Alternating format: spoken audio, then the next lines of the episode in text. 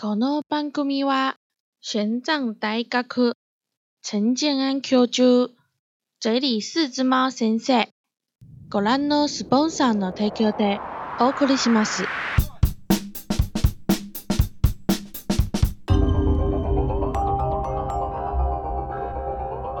嗨，你好，欢迎跳回梦深渊，我是此鸡飞笔记的鸡鸡， 跟着我跳。你是不是有讨厌过一些特殊的族群？你是不是曾经有过觉得什么样的人就是会做什么样的事？你有没有过后悔的经验啊？你有没有被商店的标价骗过？没有货比三家，于是买贵了呢？今天要说的这个社会心理学的内容，跟你的生活息息相关哦。人类其实是非常非常非常懒惰的生物，别不相信啊，真的。人类到底有多懒呢？人类懒到大脑会根据你的经验而自动蹦出一些想法。让你直接略过思考这个行为而做出判断，因为对你的大脑而言，你的经验不会骗人，所以可以类推得知结果。但有时候这个懒惰却会害了你哦。在开始之前，别忘了要订阅我们哦。OK，我们今天要说的主题就叫做杰思法。总共有四种，分别是可得性结思法、代表性结思法、模拟性结思法以及定锚结思法。我们一起来看看它们的定义吧。第一个，可得性结思法，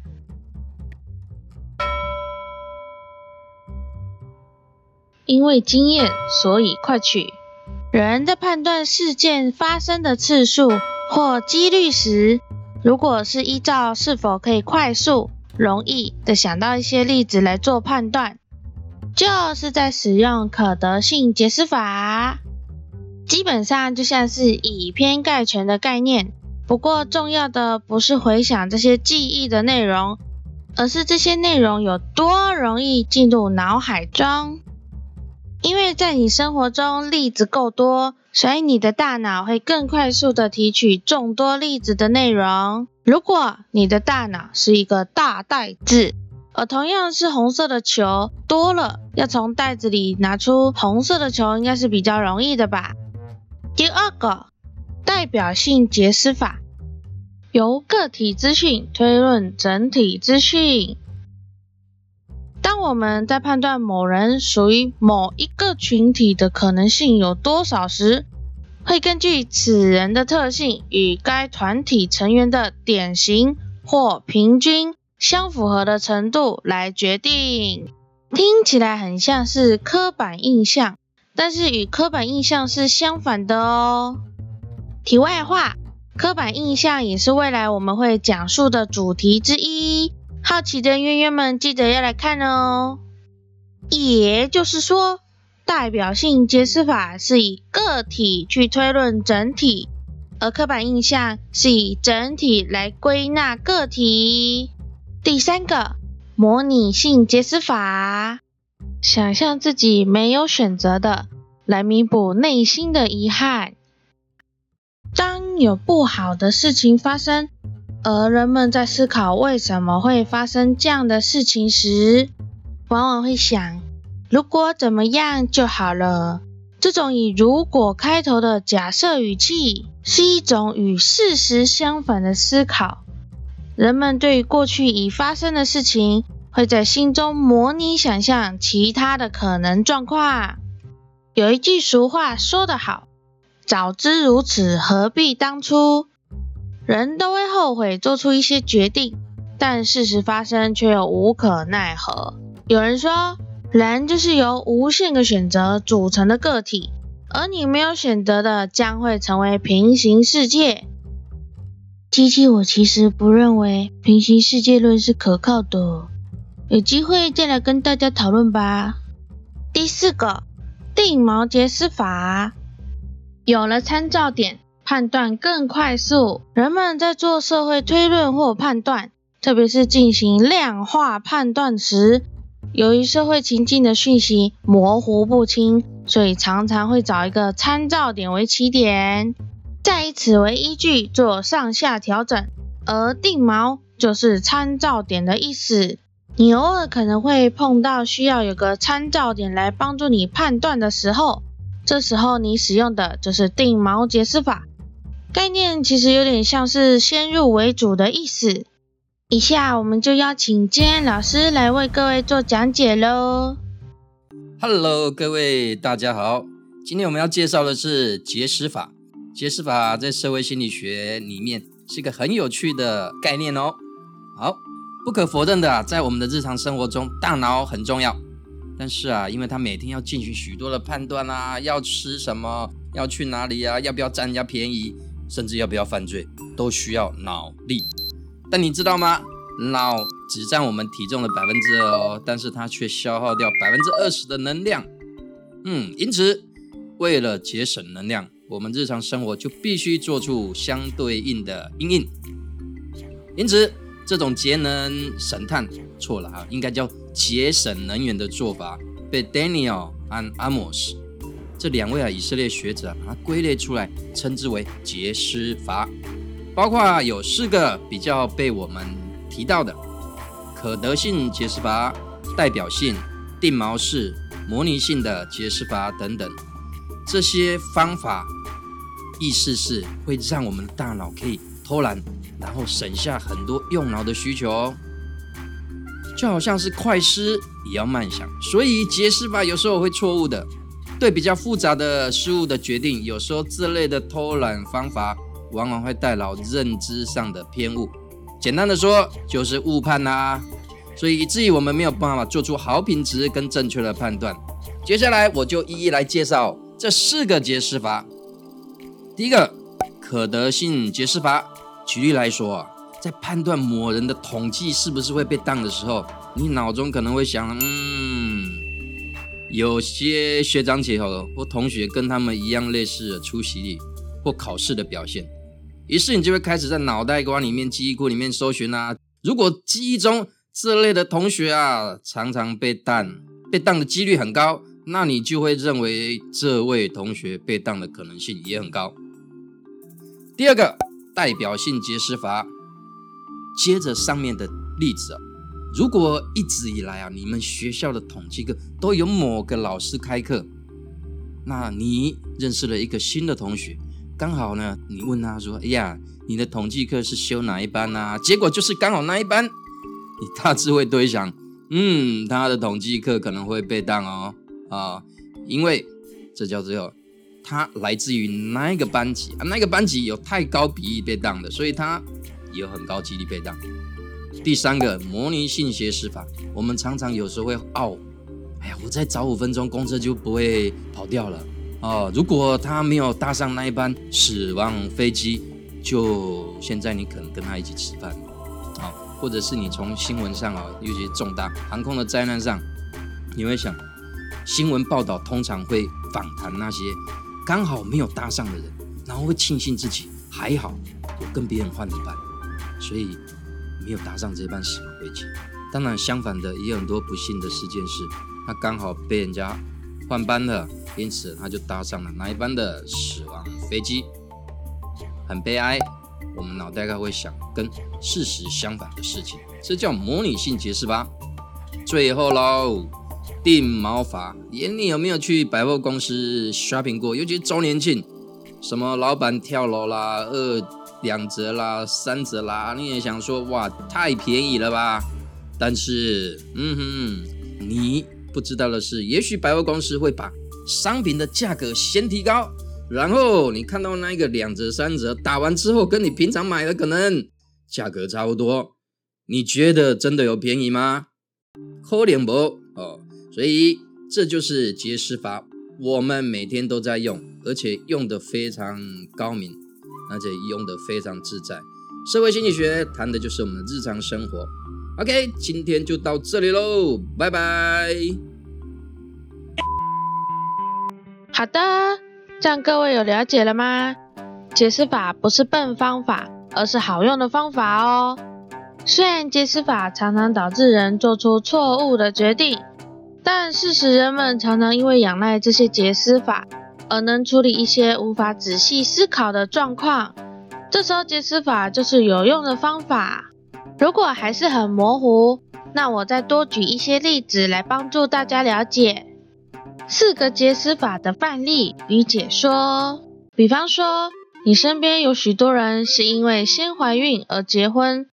而当你下次遇到朋友结婚时，你会不会开玩笑的问他说：“哈哈哈，你是不是带球结婚啊？”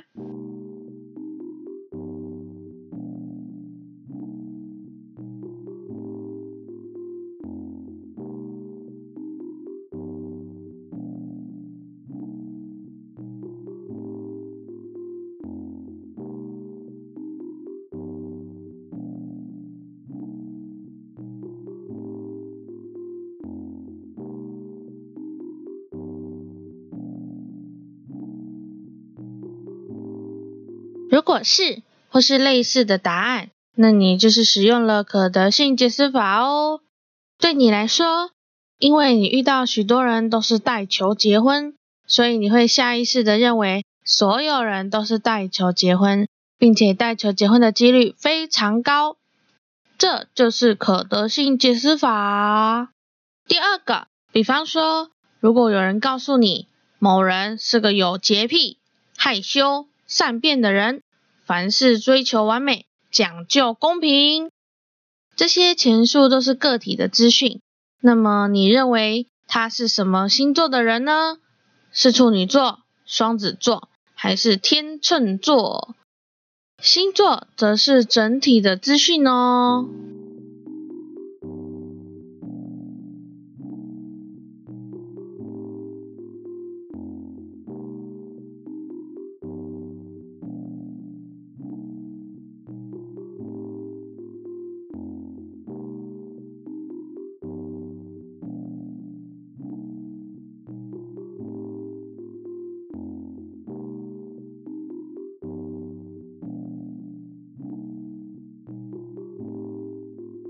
鸡鸡自己是水瓶座，但我有洁癖。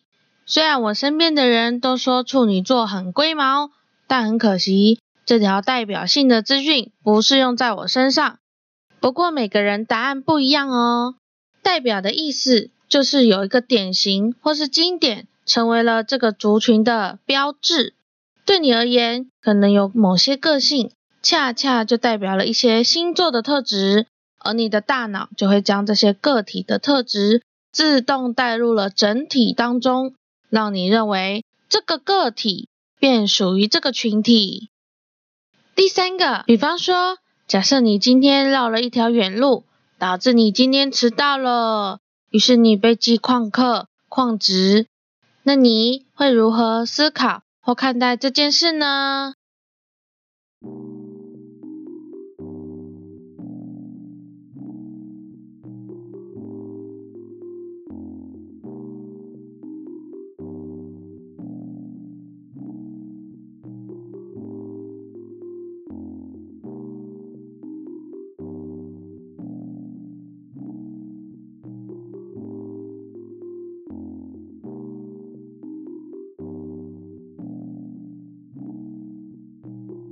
我的答案是：如果我没有绕另一条路，也许我就不会迟到了。各位上课时有这样的经验吗？或者你的答案是如何呢？欢迎底下留言哦。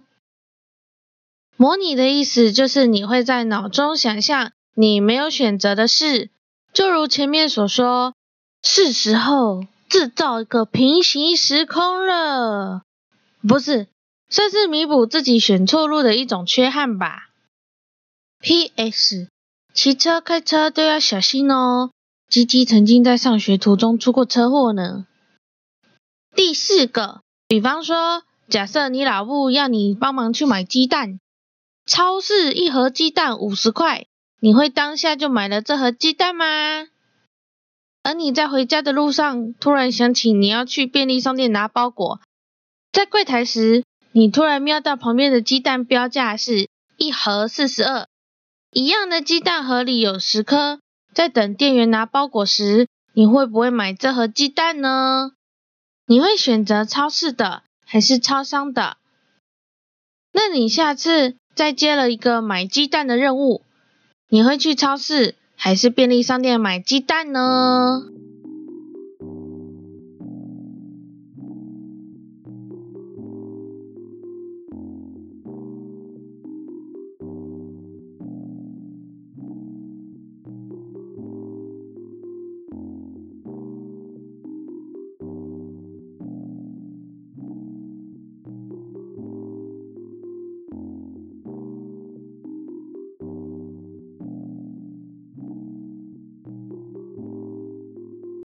鸡鸡其实是个怕麻烦的人，所以我会在超市的当下就买了那盒鸡蛋，然后在便利商店也买一次鸡蛋，这样两盒平均就是四十六块，我觉得没有不好啦。而价钱就会是你的参照点，于是你会选择你认为划算的去购买，你会依据上次的比赛成绩来判断这次自己有没有进步等等的，都是利用了定锚解释法哦。杰斯法的使用比你想象的多。另外，研究显示，在以下的状况，我们会倾向于使用杰斯法，而非细心的做决定。一，我们没有时间进行系统化的思考。